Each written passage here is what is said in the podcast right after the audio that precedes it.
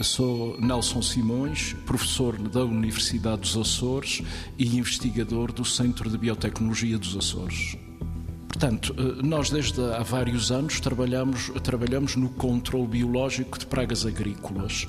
Nós trabalhamos com um agente patogénico, um nemato, que parasita especificamente insetos.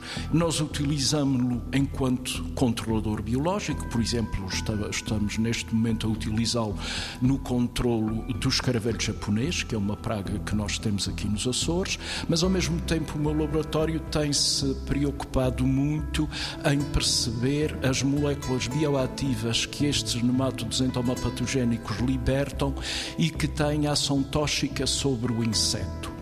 Mais recentemente, preocupámos-nos em analisar os transcritos desse nemátodo e nesses transcritos fomos descobrir a existência de sequências que codificavam para pequenos péptidos que, por uma análise bioinformática, chegamos à conclusão que potencialmente teriam uma atividade eh, nociva, prejudicial sobre o inseto.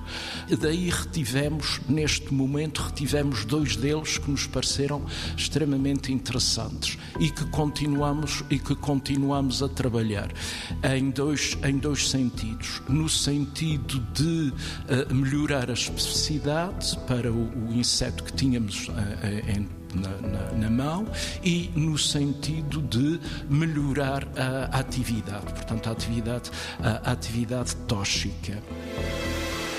90 Segundos de Ciência é uma produção conjunta Antena 1, ITQB e FCSH da Universidade Nova de Lisboa, com o apoio da Nova Artis.